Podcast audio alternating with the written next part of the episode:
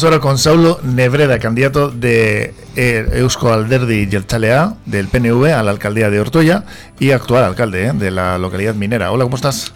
Bien, bien, Que te presentas de nuevo, has sido pues eh, seleccionado como candidato y ya ¿cuánto, llevas en, en Ortoya, Saulo?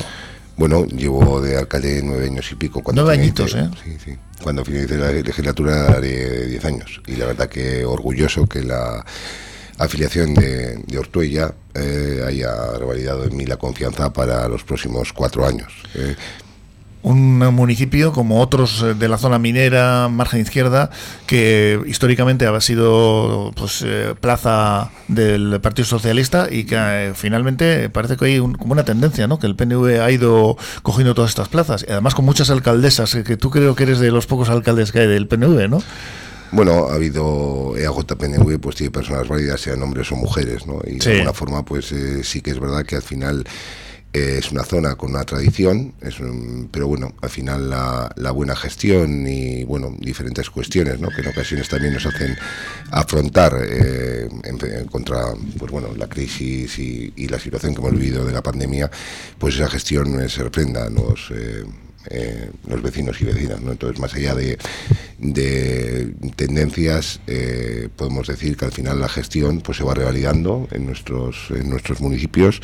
Nos toca mm, o nos ha tocado eh, situaciones complicadas, ¿no? porque al fin y al cabo, si nos volvemos a 2019, ¿no? en mi, mi segunda andadura, digamos, como candidato, pues lógicamente te marcabas un horizonte y una situación que en 2020 vimos como se rompió por completo y nos hizo improvisar y volcarnos eh, eh, en aquellas cuestiones que eran fundamentales en ese momento, ¿no? era el, ámbito de la salud. ¿no?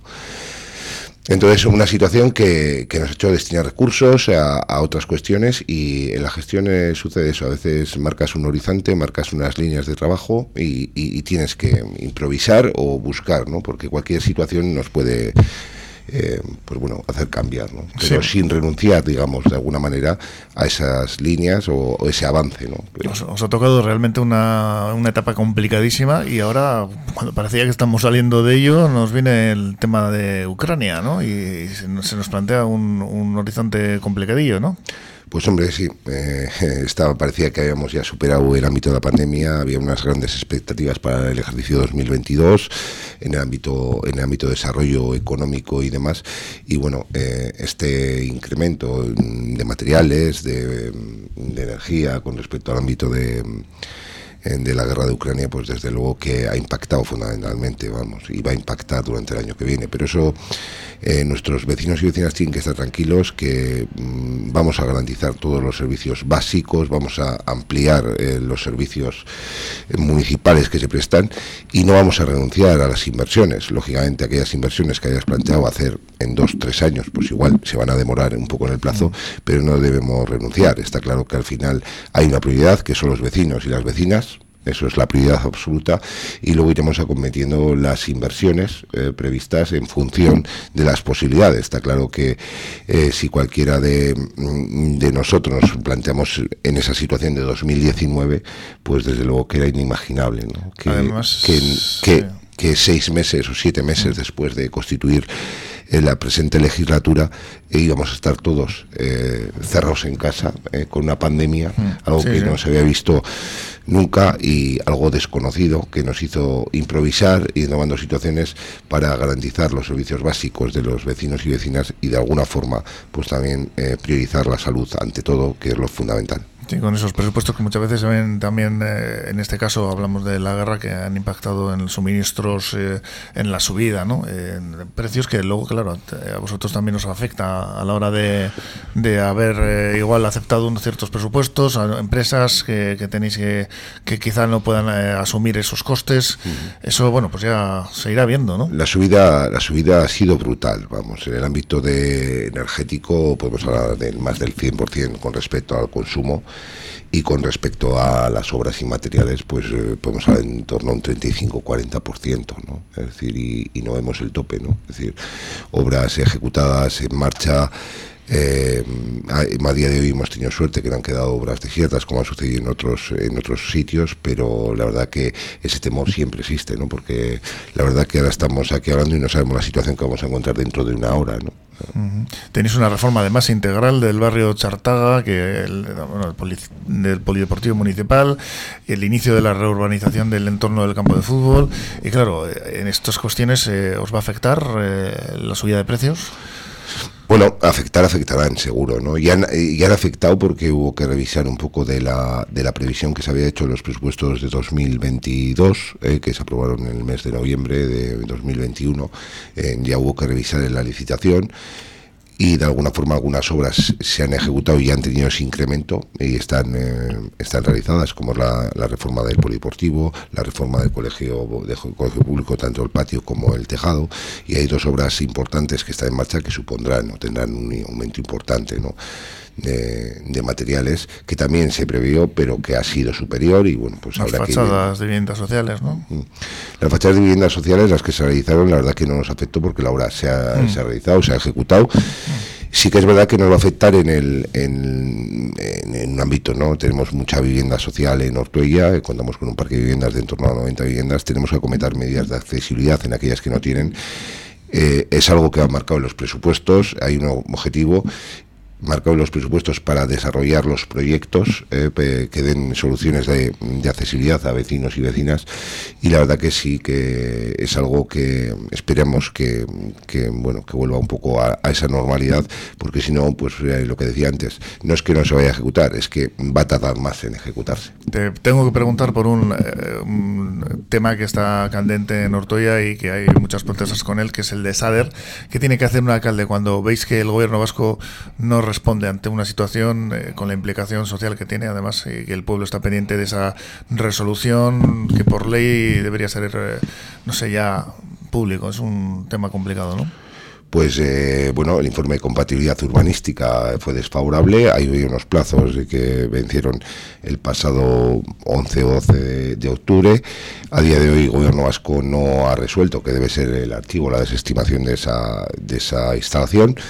Estamos todos expectantes eh, y bueno, pues está solicitando a gobierno que bueno, pues que resuelva ese expediente cuanto antes, ¿no? Es decir, al final en el ámbito urbanístico no, no permitía y de alguna forma pues todos esperamos esa resolución por parte del gobierno vasco eh, que de alguna forma pues eh, pues solucione.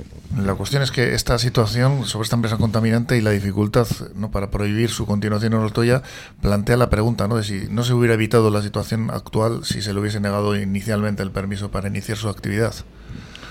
Bueno, el trámite, el trámite de su actividad eh, es de alguna forma lo que eh, empieza a tramitar la autorización ambiental integrada y es lo que no puede empezar a tramitar, con lo cual no ha empezado ningún tipo de, ejecución ni de obra, porque nada tiene que ver el desarrollo urbanístico del ámbito de la barrilla, que corresponde a un promotor y que son muchos más metros cuadrados para un tipo de, que con un tipo de actividad que inicia su tramitación, que no puede tramitarla porque eh, tiene informe urbanístico desfavorable, con lo cual no quiere decir que se haya iniciado eh, ningún expediente. Estamos esperando porque el gobierno vasco no podría dar curso al, al, expediente, es decir, tiene que resolver desfavorablemente o archivo de la misma, entiendo que desfavorablemente, puesto que los eh, requisitos urbanísticos y que tiene la competencia urbanística es el ayuntamiento. ¿Qué les dirías a los votantes que eh, están en Ortoya ahora pensándose si te van a reelegir respecto a lo que propone ahora mismo Saulo con eh, su propuesta política? Bueno, mi propuesta política es que tengo la misma ilusión que el primer día